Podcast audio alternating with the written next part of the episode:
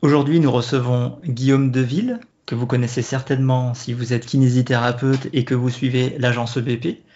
Guillaume Deville est kinésithérapeute, il est formateur en entretien motivationnel et aussi pour d'autres formations auprès de l'agence EBP. Et il tient également, alors la liste est longue, un blog, un vlog, un podcast qui est un petit peu plus long que le nôtre. On est très heureux aujourd'hui de le recevoir dans le temps d'un lapin. Pour nous parler d'une étude qu'il a réalisée avec le soutien de Joe Gibson, Jérémy Lewis et Mathieu Guéman. Bonjour. Ou bonsoir. Bienvenue sur Le temps d'un lapin, le podcast qui parle de la kinésithérapie, du soin et de la science. Mais pas trop longtemps, juste le temps d'un lapin. Bonjour Vincent, bonjour Guillaume. Bonjour à tous les deux. Bonjour tout le monde. Guillaume, est-ce que tu peux nous parler un petit peu de ton parcours de kinésithérapeute? Euh, Oui, bien sûr. Alors, je suis, euh, ben, je suis kiné. Euh, j'ai été diplômé à l'école de Bordeaux en 2005. j'ai fait deux ans dans de, foot professionnel à plein temps. et ensuite, je suis allé travailler en, libéral. Je suis rentré dans ma région, la Charente, pour travailler en libéral. Euh, voilà, depuis, je travaille en libéral, j'étais assistant, j'ai mon cabinet, j'étais associé.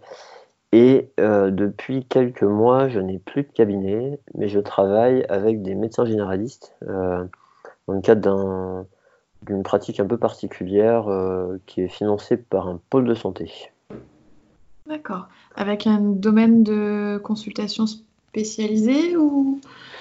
En fait, l'idée, c'est d'aider les médecins généralistes à orienter les patients qui ont des troubles musculo-squelettiques et à les aider à euh, moins prescrire d'imagerie, euh, éventuellement euh, moins prescrire de, médicaments. Et enfin, l'idée, c'est pas forcément moins, mais à, ajuster, à affiner ça.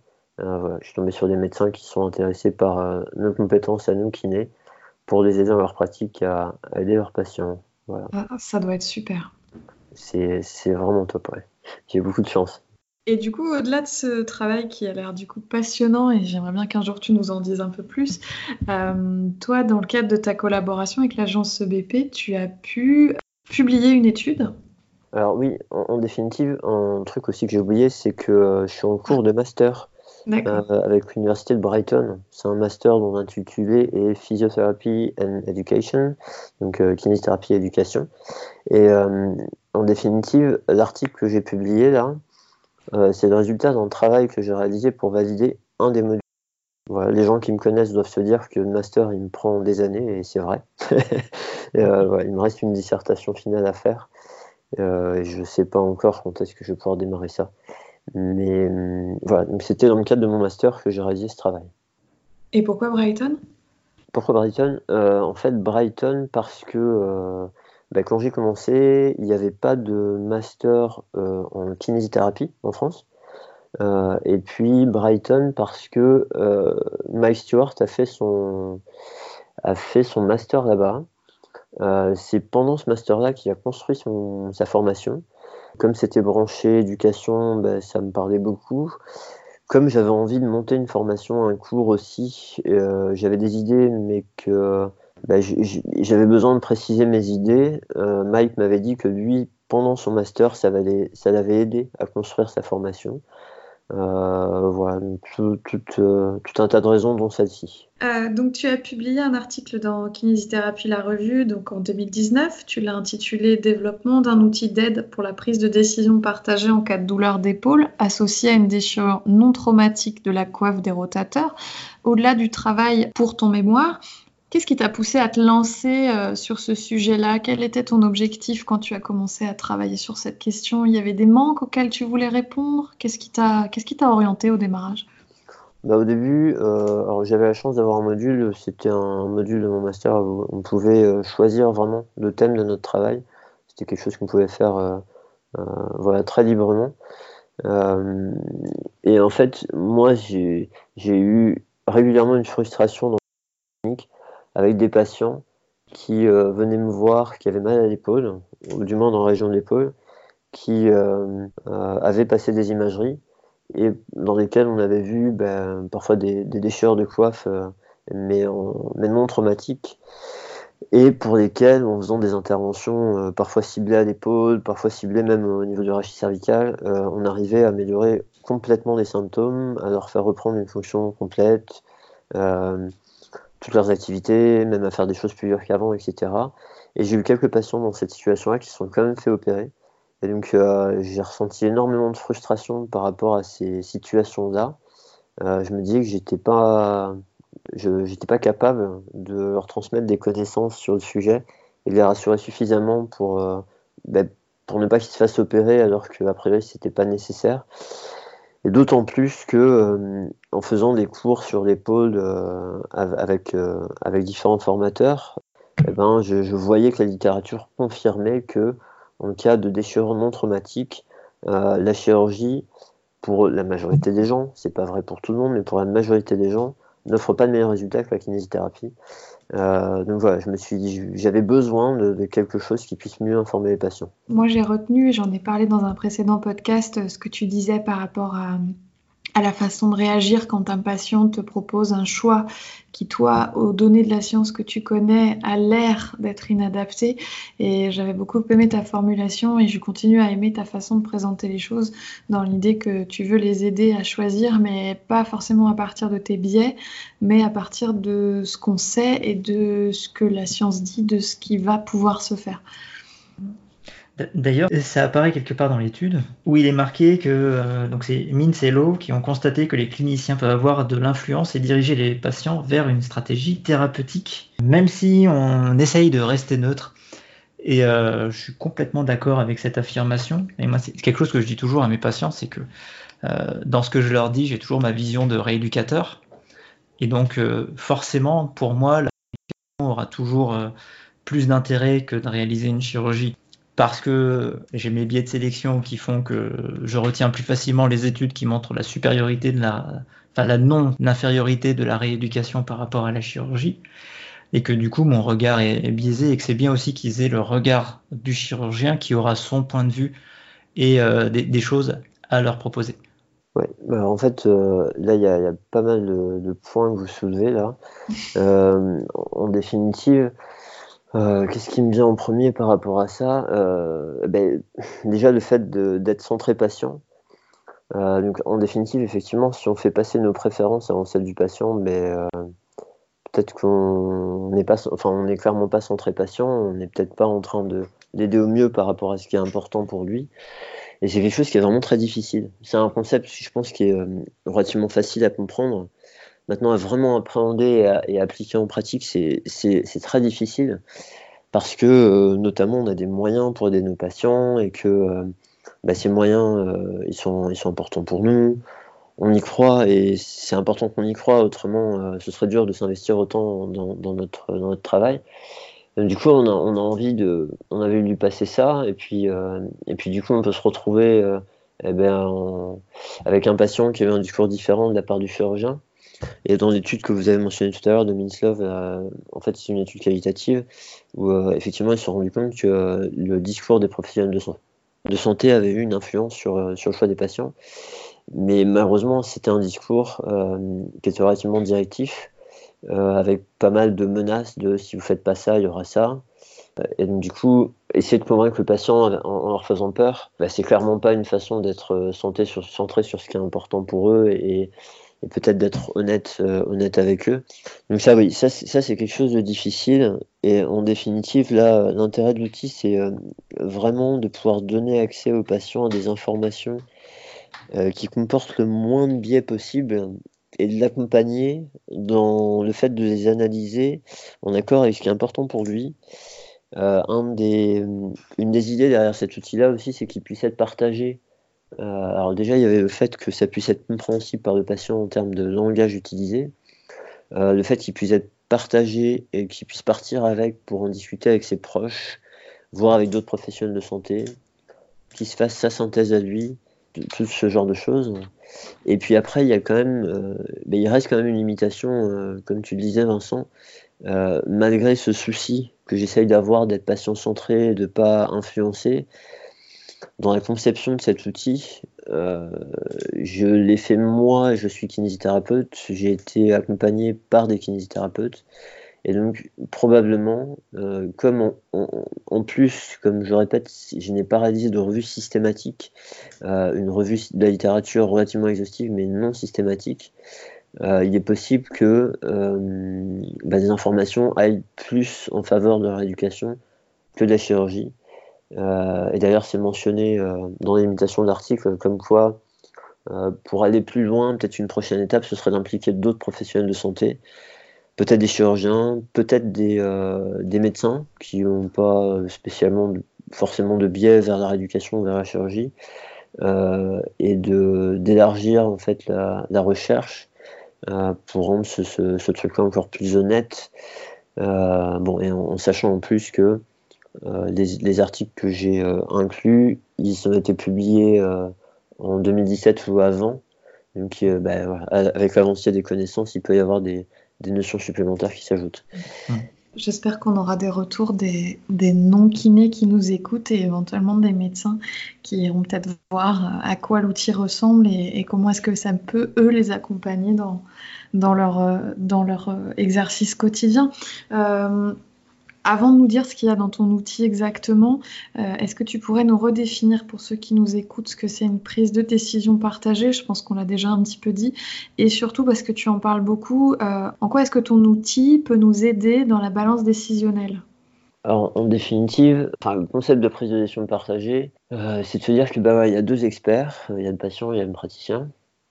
Et donc, le patient, il vient avec une préférence de traitement, souvent, alors parfois non, hein, mais euh, régulièrement il a une préférence de traitement. Donc là en l'occurrence, bah, si il a mal à l'épaule et qu'on a informé, euh, il a fait des, examens d'imagerie et qui sait qu'il a une déchirure de coiffe, bah, vous avez des patients qui vont se dire bah, moi je veux tout faire pour éviter l'opération. Et puis il y en a d'autres qui vont se dire de toute façon, vu que j'ai un, tendon déchiré, il faut que je me fasse opérer. Donc ils arrivent par exemple avec l'une ou l'autre préférence. Donc l'idée c'est de mettre le patient suffisamment à l'aise, donc euh, de créer une relation thérapeutique suffisamment bonne pour que le patient soit se sente à l'aise pour nous dire euh, ce qu'il pense réellement, voilà, qu'il puisse être, honnête avec nous. Euh, et ensuite partir de ses préférences initiales et avoir une discussion avec lui comme quoi ben, par rapport à ce problème-là, il existe différents traitements et donc, du coup, cette stratégie-là, elle est adaptée surtout lorsque il y a plusieurs traitements qui, a priori, d'après la science, offrent à peu près les mêmes bénéfices. Euh, et donc, du coup, de lui dire, il y a plusieurs traitements qui existent, euh, qui aident à peu près euh, autant les gens, en moyenne. et donc, du coup, bah, est-ce que vous voulez qu'on en discute Et ensuite, donc, de lui d'être en capacité de lui transmettre des informations les plus à jour possibles, les plus complètes possibles, mais d'une manière qui va lui permettre de les comprendre. Euh, donc vraiment accessible. Euh, voilà, pour qu'il puisse lui bien faire une idée et confronter ses valeurs à lui avec ces données-là euh, ben, qui sont les plus solides possibles par rapport à ce qu'on sait aujourd'hui. Et donc l'aider à construire un choix, on va dire, informé, sur, euh, sur son mode de prise en charge. Et la balance décisionnelle, du coup, c'est pour lui ou c'est pour nous? Alors, euh, l'histoire de la balance décisionnelle, ça c'était un choix de ma part de l'intégrer dans, dans, cet outil. Il n'y a pas forcément de balance décisionnelle dans tous les outils euh, d'aide à la prise de décision partagée. Alors après, bon, tous les outils d'aide, comme je mentionne dans l'article, le problème c'est qu'en en, rééducation musculo-squelettique, il n'y en a quasiment pas. Euh, mais ce concept-là existe dans beaucoup d'autres champs de la santé et euh, avec du matériel du coup pour euh, aider les, patients et aider les praticiens à aider leurs patients. et donc en définitive, là, moi j'ai choisi d'utiliser une balance décisionnelle pour aider le patient à peser pour et contre. Et donc dans ma balance décisionnelle, j'ai eu la chance d'avoir cet article, cette étude qualitative dont on parlait tout à l'heure, où en fait ils avaient euh, demandé à des patients à qui on avait euh, attribué un traitement dans une étude par rééducation et à d'autres patients avec qui on a, à qui on avait attribué un traitement chirurgical, euh, mais qui avaient décidé de changer de traitement. Donc ceux avec qui, à qui on avait attribué un traitement rééducatif, qui avaient décidé de se faire opérer, et l'inverse. En fait, il y a une étude qualitative qui a été réalisée pour essayer d'explorer les, bah, raisons qui leur avaient fait euh, changer d'avis. Et, donc, du coup, moi, j'ai pu me servir de ces différentes raisons en partant du principe que bah, c'était des données scientifiques qui nous donnaient des informations sur les raisons habituelles des patients de choisir la chirurgie ou la rééducation. Et je les ai répartis dans un tableau à quatre cases avec des colonnes qui sont euh, les avantages de faire de la rééducation, les avantages de ne pas faire de rééducation, les avantages de faire de la chirurgie euh, et, et, les inconvénients pardon, de, faire de la chirurgie. Donc euh, un tableau avec quatre cases avec avantages kiné, avantages chirurgie et inconvénients kiné, inconvénients chirurgie sera plus, clair. et donc, du coup, j'ai réparti des raisons que j'avais retrouvées dans ce tableau-là. Et l'idée, c'est de pouvoir euh, avoir quelque chose de visuel avec le patient et de, lui dire voilà, euh, ça, c'est des raisons habituelles pour des patients, euh, lesquelles vous semblent pertinentes pour vous et sur lesquelles vous avez besoin de plus d'informations, sachant que dans le tableau, il y a déjà une mention comme quoi les raisons avancées est plutôt vraie d'après ce qu'on connaît de la science aujourd'hui, ou la raison avancée est plutôt fausse d'après ce qu'on connaît de la science aujourd'hui.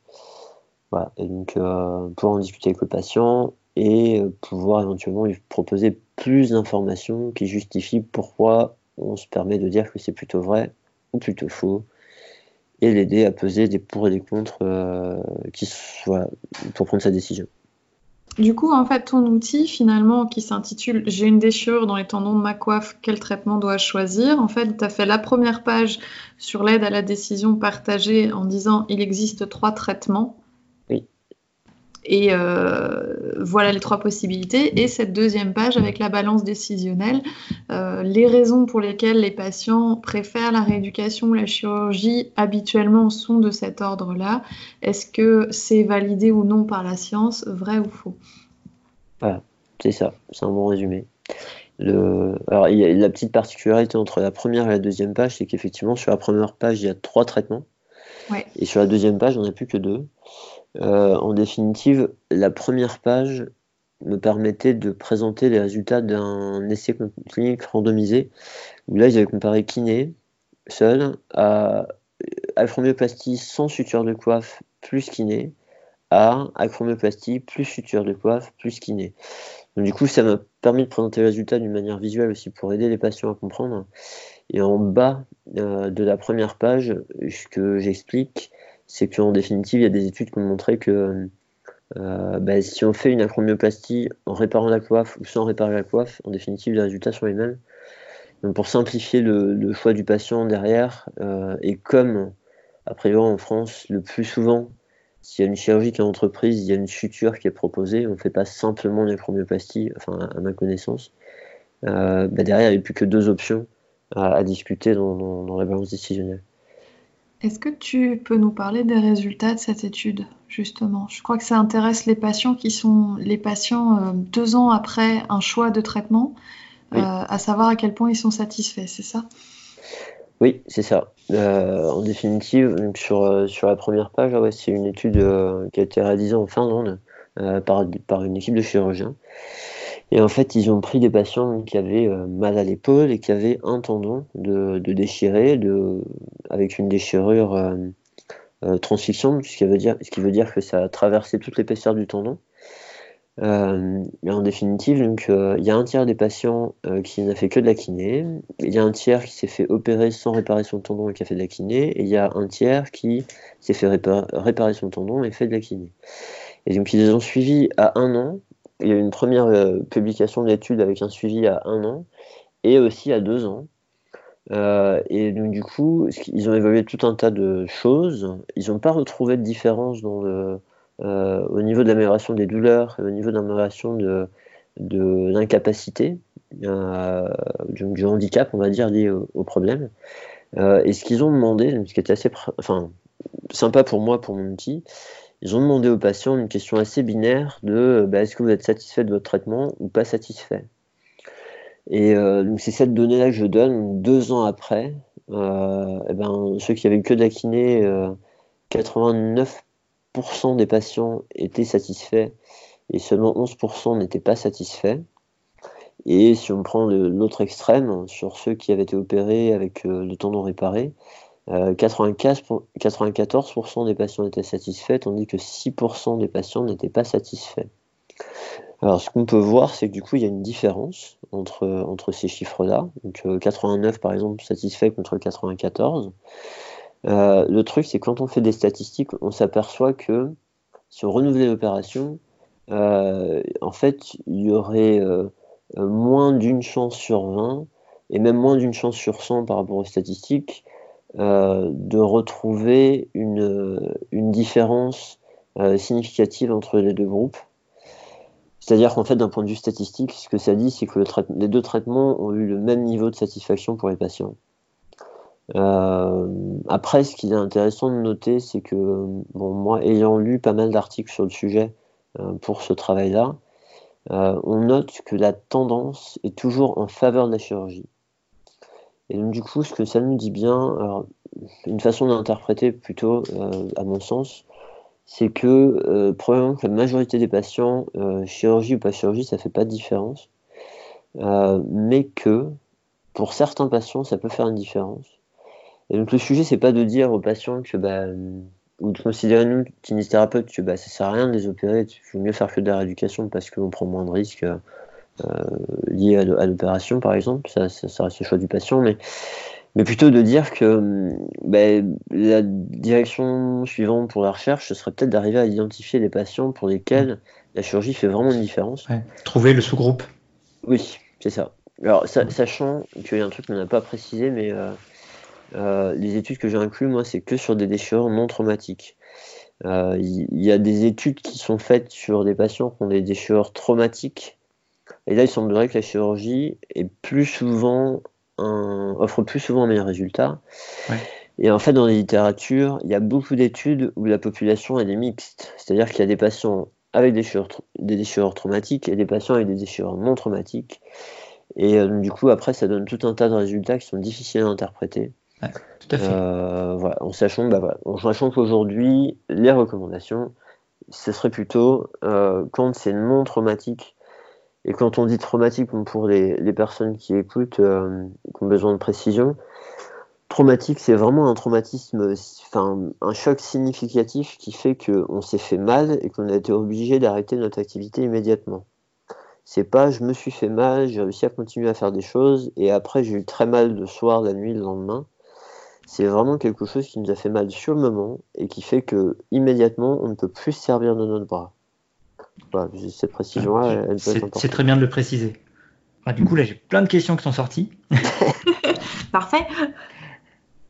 Je reviens sur l'étude que tu mets bien en valeur, qui compare trois traitements, dont deux interventions chirurgicales euh, finalement différentes, puisqu'il y en a une où on fait une réparation du tendon et l'autre on ne le fait pas.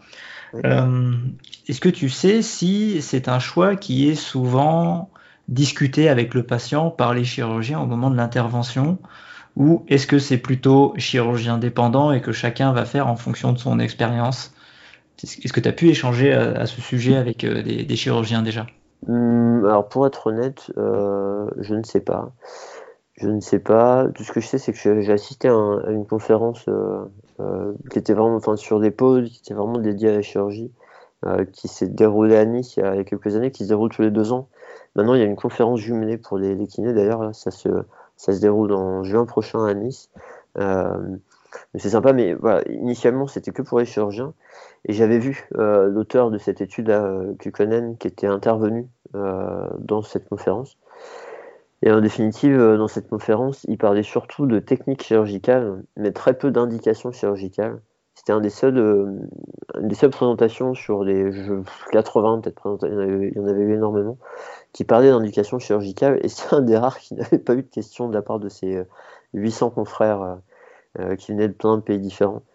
donc du coup, l'image que ça me donne euh, qui est biaisé, c'est que euh, les chirurgiens, ils sont, ils sont aussi, enfin, ils sont intéressés par la technique. Ils sont, euh, on sait qu'il y a une mission de courbe d'apprentissage pour les chirurgiens où plus ils sont à l'aise avec une technique et meilleur son résultat, leur.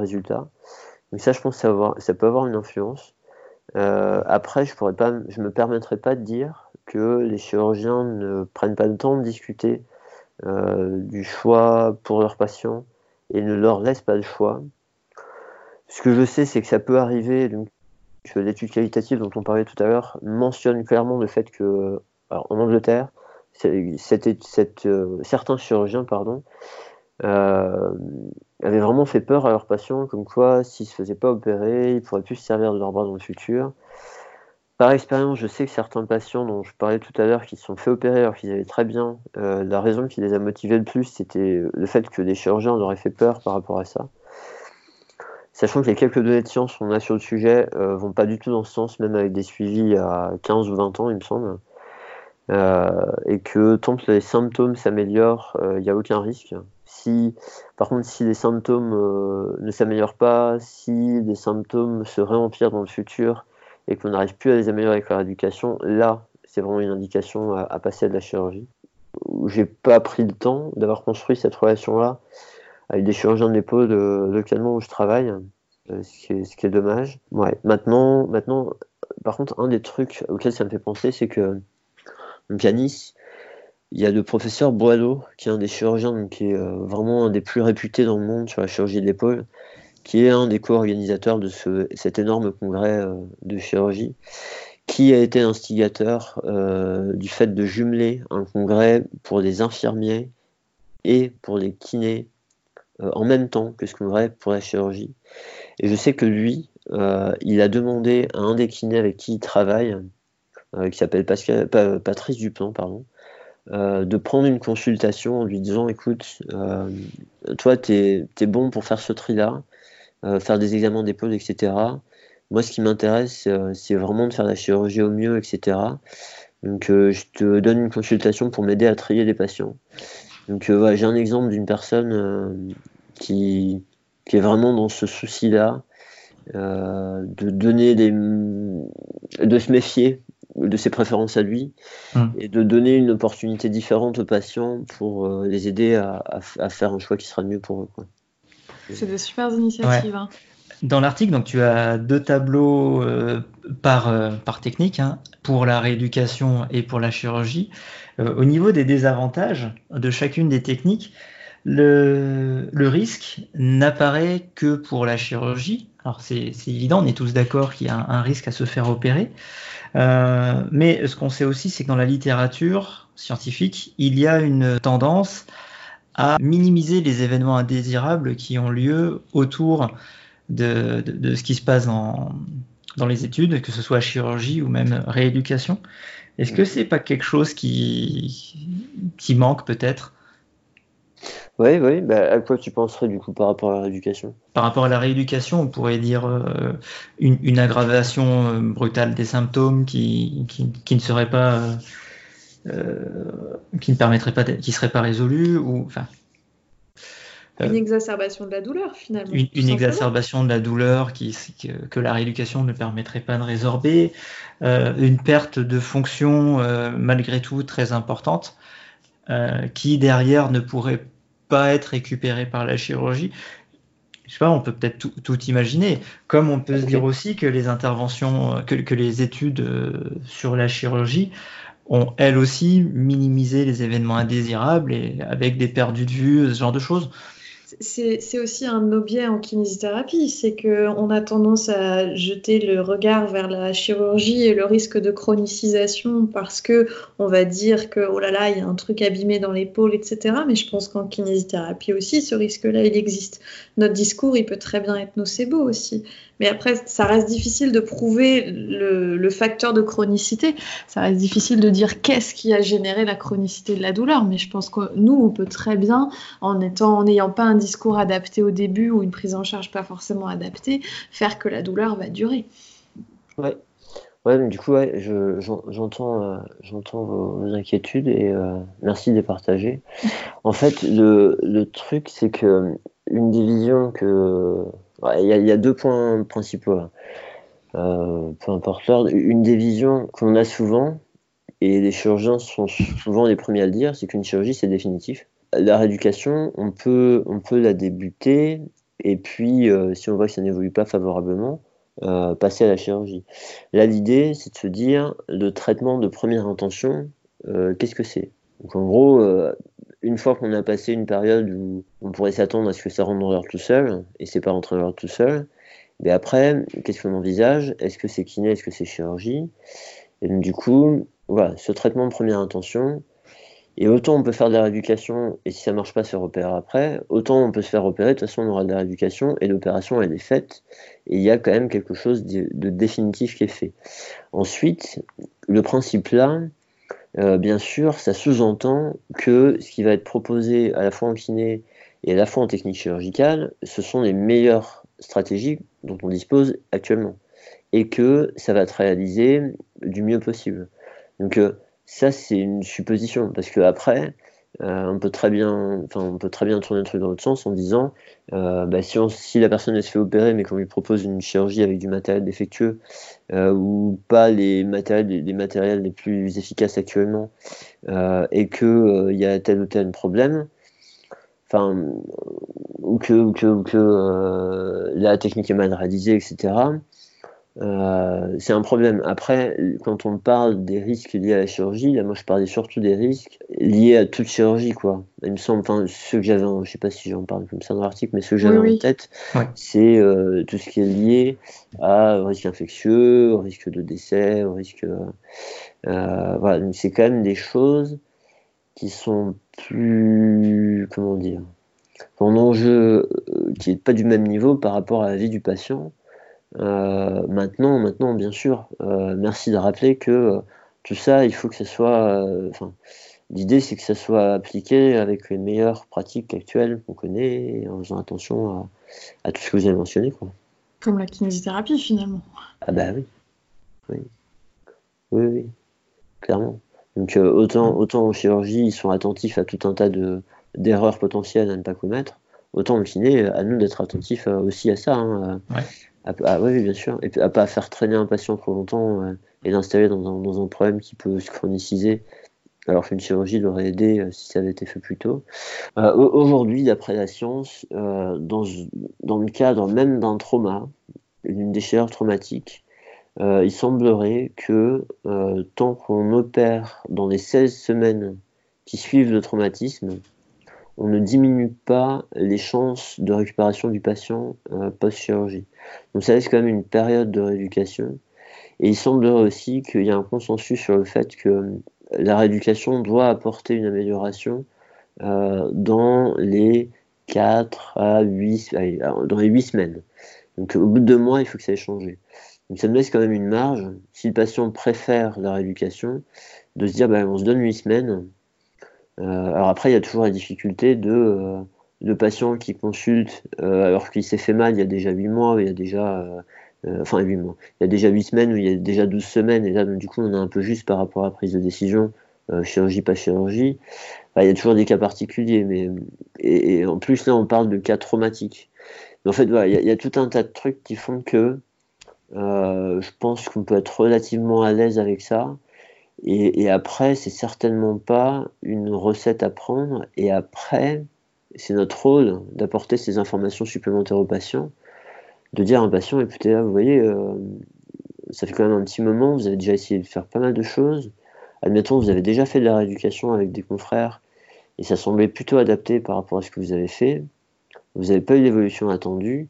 Euh, voilà, ce que la science dit dans ces cas-là, c'est que bah, peut-être que la chirurgie peut vous aider plus. Après, vous en faites ce que vous voulez, ça reste le choix du patient. Mais à nous de nous ajuster à, toutes ces choses-là, en définitive. Oui, parce que c'est pareil, quand tu parles de 8 semaines de kinésithérapie, c'est pas forcément tous les types de kinésithérapie. Ah ben oui. Mm. Après, on a, on a, une, on a une, problématique, bon après, qui s'explique parfaitement, enfin, qui se comprend. Hein. On a une problématique en kinésithérapie, c'est qu'on a des pratiques très très diverses. Et ça, c'est une grosse difficulté pour échanger avec les autres professionnels c'est qu'il y a plein de professionnels, des médecins dont, je parlais tout à l'heure, ils savent pas ce qu'on fait en kiné, mais mais euh, il y a tellement de kinés qui font tellement de choses différentes que bah, c'est juste normal qu'ils sachent pas. Et, euh, et à un moment donné, bien sûr qu'on veut, euh, enfin, on cherche à faire la promotion de, de pratiques qui, qui, ont un soutien de la part des données scientifiques. Et en même temps, ça ne veut pas dire qu'il n'y a pas certaines pratiques que j'ai jamais étudiées qui ne sont pas intéressantes. et en même temps, ça veut pas. Enfin, si on fait que ce qui existe dans la littérature, eh ben, on n'inventera jamais rien de nouveau et on ne progressera pas. donc, ouais, toutes ces choses-là, c'est important d'avoir ça en tête, juste peut-être faire attention à pas être trop dogmatique. Euh, et après, un, autre truc qui me revient, c'est que un patient qui, qui, a vraiment développé une douleur chronique, une douleur persistante, et qui a vraiment une sensibilisation dans son système nerveux central, est-ce que celui-là, on a vraiment envie qu'il se fasse ouvrir? Est-ce que c'est pas un risque supérieur, euh, la chirurgie dans ces cas-là, d'aggraver de, le problème? Enfin voilà, il y, y, a tellement de, de cas différents. Est-ce que tu as une étude en tête pour ce type de patient? Parce que typiquement, moi, ça va bien conforter mon biais. Hein. Les patients qui ont une douleur chronique depuis longtemps avec une suspicion de sensibilisation centrale, euh, je freine des cas de fer pour la chirurgie, mais peut-être que j'ai tort. Bah, en termes d'études, non, j'ai pas en tête. Après, la seule chose, c'est par rapport à, la compréhension de la douleur qu'on a actuellement. Euh, on, sait bien que la douleur ne dépend pas que de l'état du tissu. Et dans, cette situation-là, encore une fois, dans cette situation-là, euh, comme il a été démontré qu'une épaule avec une déchirure de coiffe, avec des tendons rompus, peut fonctionner aussi, aussi bien qu'une épaule sans tendons rompus, euh, après, c'est à nous de faire le tri dans les différents facteurs euh, qui peuvent rentrer en compte avec le patient. Et ça, c'est des choses, quand on a une bonne alliance thérapeutique, on prend le temps de discuter avec le patient, on peut faire ressortir tout un tas de, facteurs associés qui peuvent expliquer pourquoi ces douleurs sont si intenses euh, on a des moyens de, reconnaître euh, la présence d'une sensibilisation centrale. Euh, et, du coup, dans ces cas-là, s'intéresser que au tissu, c'est vraiment prendre les risques d'alimenter de, problèmes. je, pense qu'il y a quand même un, consensus actuellement sur, sur ce truc-là. Après, après, je, pense même qu'il y a, alors je sais pas si des études ont été faites avant, mais je pense même qu'aujourd'hui il y a un tel consensus que je suis pas sûr qu'une personne qui propose une étude de dire voilà, on va prendre que des patients qui ont un CSI, qui ont un score en fait euh, qui, qui valide, enfin, qui estiment qu'ils ont un, problème de sensibilisation centrale, donc euh, que leur système nerveux est devenu tellement sensible que du coup euh, l'intensité de la douleur a, est augmentée et que leur système nerveux surveille tout ce qui peut se passer de façon complètement disproportionnée.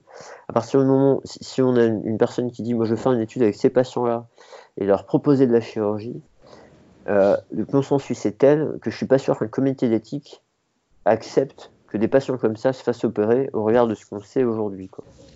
Ouais. Je suis même pas sûr que cette étude-là soit possible. On a enregistré récemment quelque chose où on, pensait se souvenir qu'avant d'envisager une chirurgie, euh, Joe Gibson et Jeremy Lewis euh, recommandaient au moins un an d'attente, voire un an de rééducation. Est-ce que c'est le cas ou est-ce qu'on s'est loupé?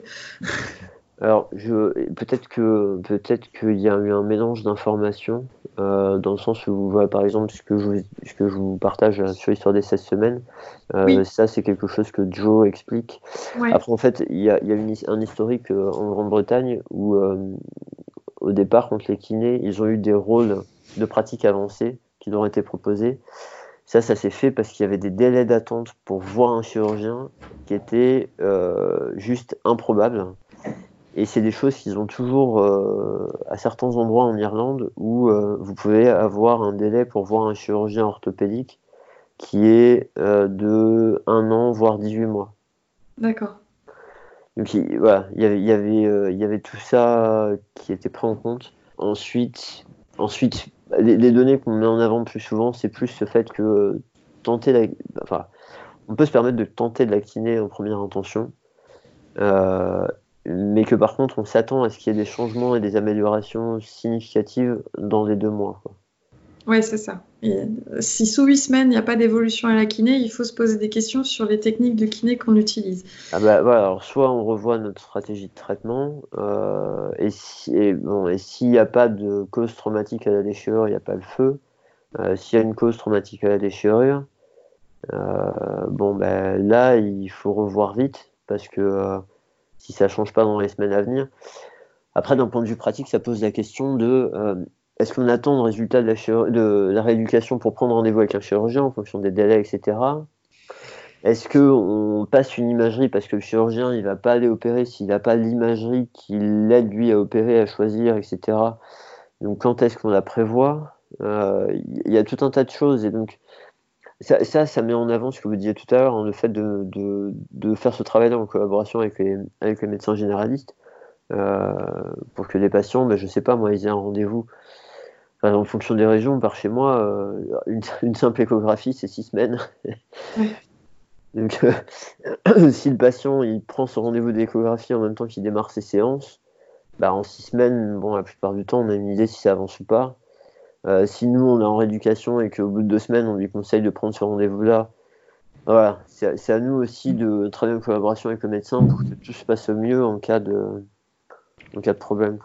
L'avantage de ce type de délai, c'est que ça te permet aussi de préparer le patient au contenu probable du compte-rendu d'imagerie. Oui, alors après, ouais. Alors après, le truc, euh, le truc, c'est que cet outil-là, a priori, il est fait pour rassurer le patient, même s'il y a une déchirure. Alors, donc, il peut servir pour euh, aider le patient à moins avoir envie de faire une imagerie.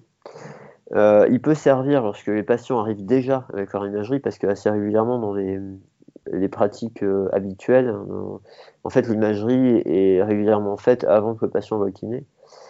Mais, euh, mais c'est vrai qu'après, voilà, si on met des protocoles euh, en place, moi ce que je vous disais au début là dans ma pratique euh, actuelle, l'idée c'est que les patients qui m'envoient, c'est des patients pour lesquels ils ont des doutes sur la pertinence d'une imagerie, mais où ils n'ont pas le temps ni les compétences de vraiment faire le point avec le patient pour le rassurer efficacement.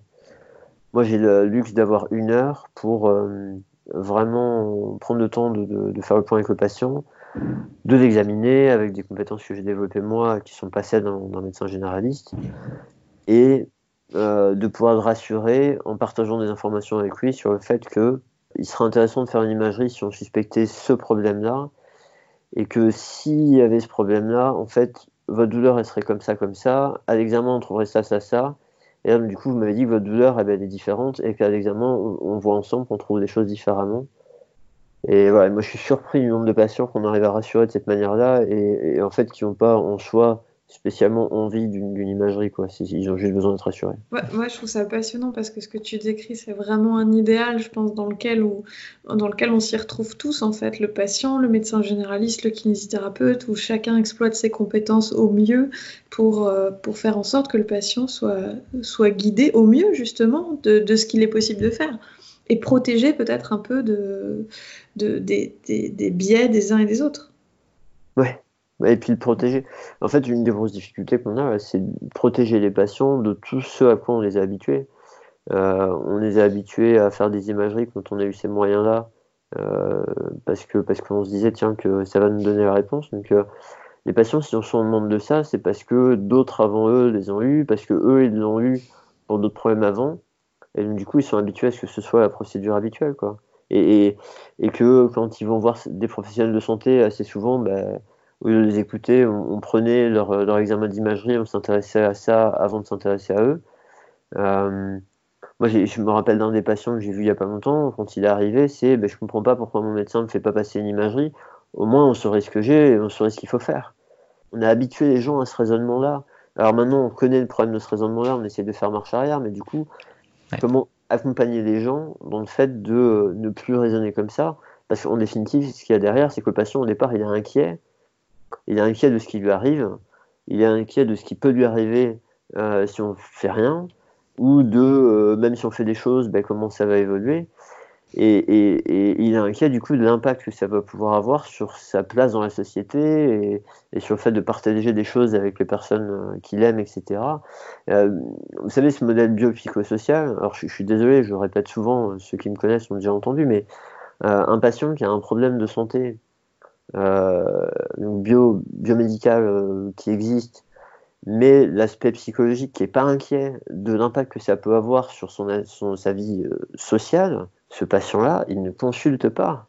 C'est juste quelque chose de, de, parfaitement logique, mais un patient qui, enfin, un raisonnement logique et par rapport à la compréhension du modèle psychosocial actuel, une, personne qui n'est pas inquiète de l'impact du problème sur sa vie, il y a autre chose à faire que d'aller voir son médecin.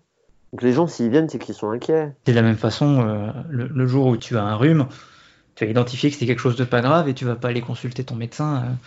Enfin, ça c'est notre euh, travers de, libéraux, mais peut-être des gens qui ont besoin de se faire arrêter pour ça.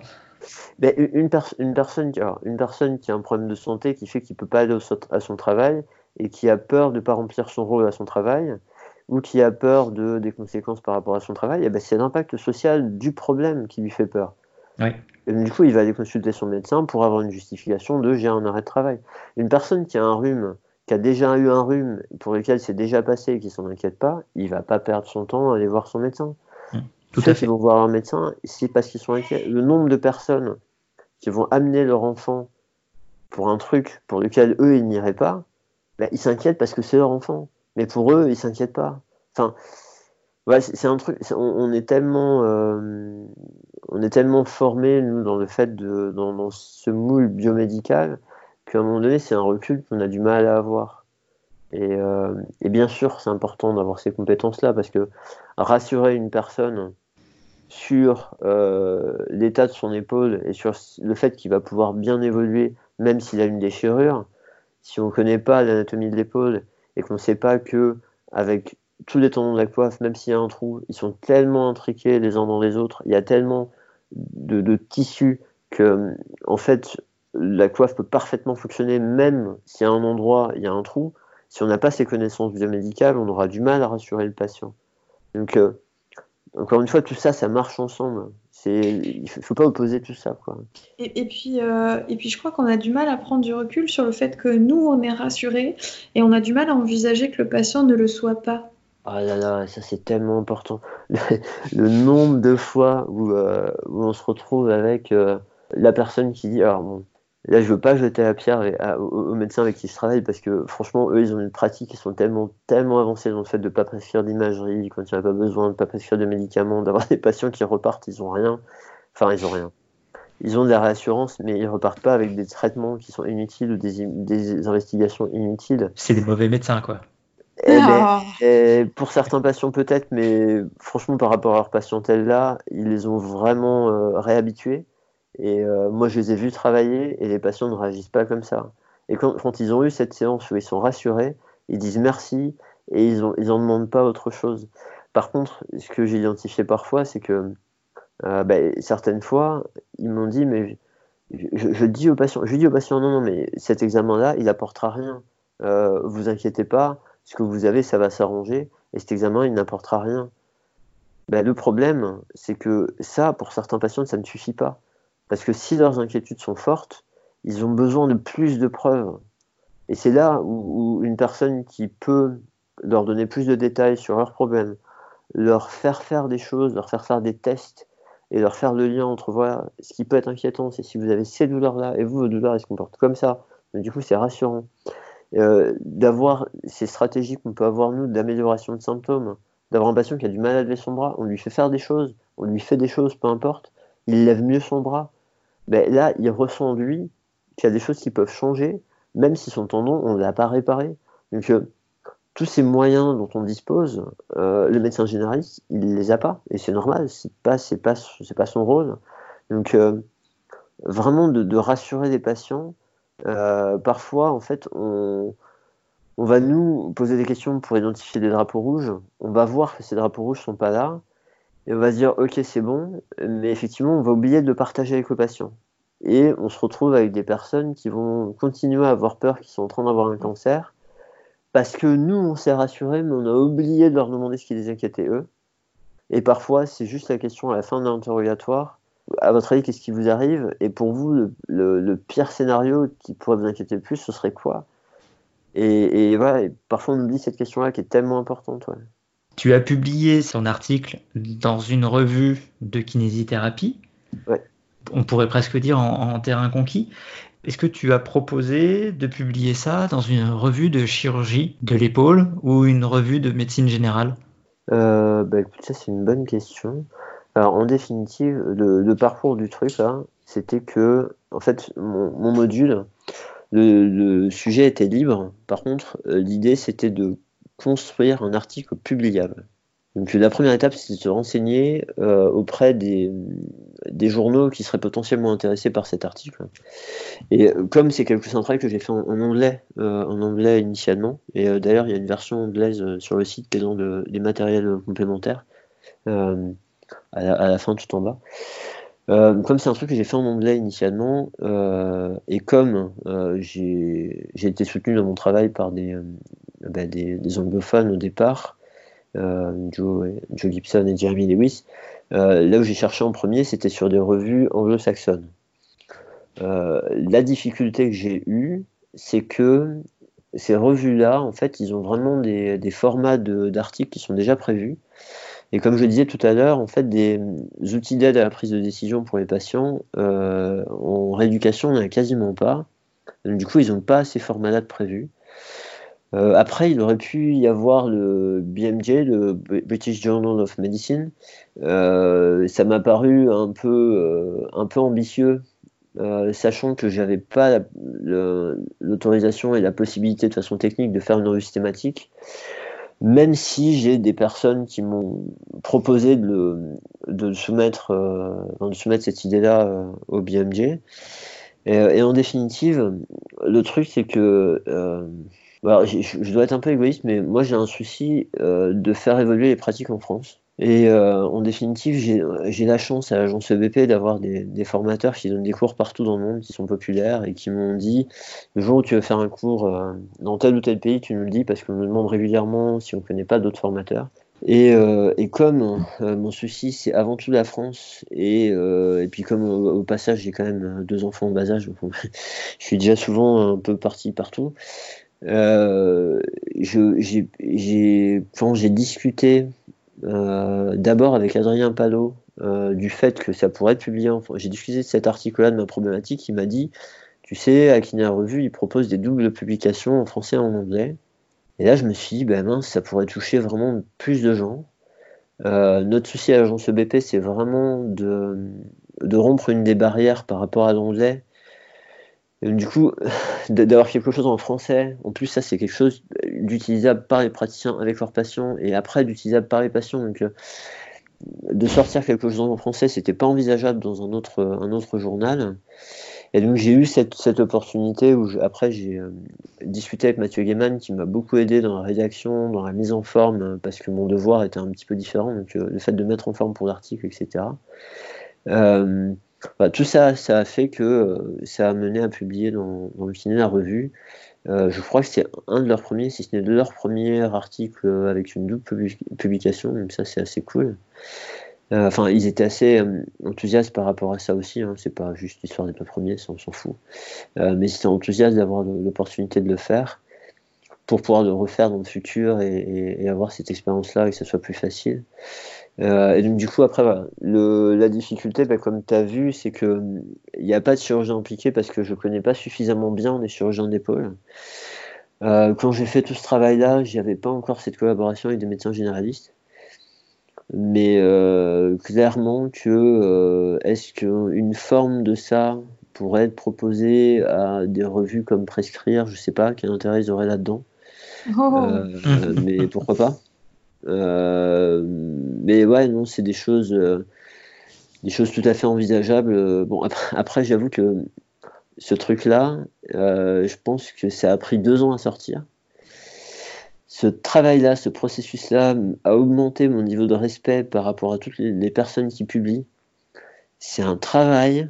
au bout d'un moment, on en a marre de relire le truc. Enfin, sincèrement, moi, quand on m'a renvoyé la dernière mouture pour validation, pour publier l'article sous cette forme-là, euh, j'avoue que je ne l'ai même pas relu. J'en pouvais plus. Euh, en, définitive, voilà.